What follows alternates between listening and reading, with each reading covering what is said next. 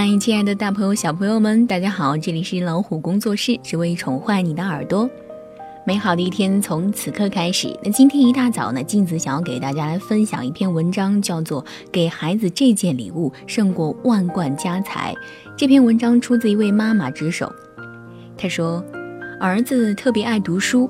他四岁的时候就已经认了大约两千个字，满肚子的故事，满口标成语。虽然标的漏洞百出，但也格外有趣。他喜欢讲笑话，有时候绘声绘色的讲完，我们都笑了，他也跟着笑。笑完就会问我们：“这笑话到底什么意思啊？哪里好笑了？”有一次，我们跟儿子同学一家出去玩，儿子一路都在念门店牌。同学的妈妈惊得一愣一愣的，说：“你儿子怎么认识那么多字？是你平时教的吗？或者一定是遗传了你的基因，因为你是作家呀？”其实都不是，孩子有没有遗传到我的基因，甚至我自己有没有文字天赋，都很难说。而我除了早期教儿子认那种写着人口手足的卡片，也真没有怎么正正经经的教过他认字儿。他识字多，爱读书，其实得益于另外一些做法。从头说起，儿子几个月大，我就开始抱着他看那种大图大字的图画书，逐个指着上面的字给他读。这个习惯坚持了很久，他可能因此模模糊糊地认了一些字，而更重要的是，这会让他知道那是字，是有含义的，而不是一些黑乎乎的碍眼的乱码。所以他会慢慢的对字产生兴趣，想知道它们到底是什么东西。以后再遇到字，他会格外的留意一下，判断它们所表达的意义。而无论在哪里遇到文字，只要他注意力在字上，我都立刻指着念给他听。看动画片儿，我也尽量给他选有字幕的，因为对文字的好奇，他会关注到那些字幕。很多字应该就是这样被儿子潜移默化的记住了，认的字多，他很自然的就会喜欢读书了。我们小区有家书店，带儿子出去玩，我基本都是直奔书店，把它放在童书区，一本一本让他翻。其实孩子天生是对书很好奇的，如果给他提供看书的环境，他多半会很投入地进入那个世界。我也会留心观察他对哪本有兴趣，每次都买几本回去。给孩子买书，我几乎没有限制，只要他喜欢，随便买。所以现在儿子的书比我的还多。有些父母会觉得这本书还没看完，不能买下一本，或者家里已经有不少书了，够孩子看的了。其实，孩子对一本书的兴趣是有限的，一本书可能几分钟就翻完，没有感觉了。如果你强制他只看一本，或者反复看家里仅有的那几本，他读书的兴趣就会降低，阅读的习惯也培养不起来。而如果家里一直都有新鲜的让他感兴趣的书，他就可能会随时拿起来看。另外，我也看到家长在书店跟孩子较劲儿。孩子想要这本，家长想买那本，最后家长胜利了，买了有意义的书，带着闷闷不乐的孩子走了。我真心替孩子难过。其实小孩子最初爱看的，多数都是跟动画片有关的图画书，看起来既没有意义，也没有用处。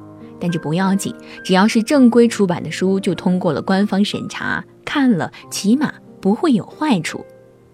而在孩子上小学之前，让他觉得读书有趣，培养起浓厚的阅读兴趣才是最重要的。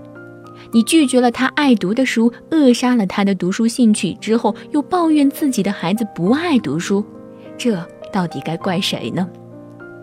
我也会买大量自己认为好而孩子没有兴趣的书，这些书要费点心机引导他看。比如，我会先看完一本，给他讲个开头，留个悬念。让他自己去找答案，然后他就会满怀热情地抱着那本书看了。另一方面，从儿子出生，我就准备了几本唐诗宋词，卧室、客厅、书房都备着。每次抱着他喂奶，随便拿起一本，选一些意思简单、韵律分明的诗词，缓慢悠扬地读。有时推着他在外面溜达，我也随口说几句：“床前明月光。”疑是地上霜，枯藤老树昏鸦，小桥流水人家。这样坚持下来，他的意识里就植入了文字的美感，他就会知道世界上除了“宝宝好乖”“宝宝吃饭了”这样的日常对话，还有一些美妙的语句。等儿子再大一点，我每天晚上睡前都给他读现代诗。买不到合适的诗集，就自己从网上一首一首找来，打印成册，每天读几首，然后跟他讨论写得好的地方，再设想如果我们来写这首诗会怎么写。儿子现在八岁了，常会不自觉地说出有韵律的话，上学太烦恼，放假该多好之类的，也会说一些充满想象力的诗的语言，比如。我早上牙疼，下午肚子疼，疼掉到我的肚子里了。儿子在上小学一年级之前就已经在看那种全是字的书了，而且速度很快，两三天一本。我相信肯定是囫囵吞枣似的，只看情节不看细节。但这也没什么，孩子的天性就是只关注自己有兴趣的东西，应该允许他们按照自己的意愿去读书。如果我们强制他注意书里的每一个细节，他就会烦，就会累，以后可能就不想看了。而 如果他始终能在阅读里找到快感，就能保持读书的习惯，也就迟早会注意到书里更多的奥妙。有时我会让儿子把他看过的故事讲给我，当然前提是让他相信妈妈爱听，而不是妈妈要听。否则，如果他觉得妈妈还要考察自己到底有没有读懂、有没有记住，以后读书的压力就会很大，阅读的快感就会大大的降低。儿子也会对我读的书很有兴趣，我们常常一起看书，然后交流各自都看到了什么有趣的内容，会有什么心得。我以前觉得我的书他怎么会懂，后来发现并不是，他其实很爱听，还会问很多问题。而我也会发现，在讲述和回答的时候，让自己有了更多的思考。在跟孩子一起读书、彼此分享的过程当中，我们不但都在成长，更对彼此的思想有了更深的了解，从而体验到了一种灵魂的亲近。有了这种亲近，你就不会觉得虽然朝夕相处，虽然你还把他抱在怀里，但他已经离开了你。儿子现在上二年级，从来没有遇到过不认识课文生字、看不懂作业题目之类的问题，小作文也写得有模有样。而他的思想成长更是快得出乎我的意料，我常常被他的知识面、他对事情的见解、他提出的问题惊讶到。他知道隋朝灭亡的深层原因，知道非洲蚂蚁的独特习性，也知道辩证的看待善与恶。这些绝大部分都得益于广泛阅读。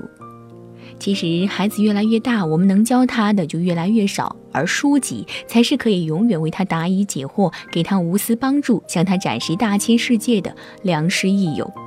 我也越来越庆幸为儿子种下爱读书的种子，这也许是我给过他的最好的礼物。我觉得这个礼物胜过给他万贯家财。好了，亲爱的大耳朵、小耳朵们，那今天一大早呢，镜子跟大家分享的这个故事呢，我相信让听到了这个爸爸妈妈们都会有很多的收获。那对于孩子的成长，其实我们做父母的，给他们播种下一颗种子，让他们自己更好的去发掘这个世界，是更好的。好了，祝大家拥有愉快的一天。当然，如果你喜欢我们，不要忘记了分享到朋友圈，让更多的朋友听到这样的精彩故事。也欢迎有更多的朋友来关注微信公众号“老虎工作室”。拜拜。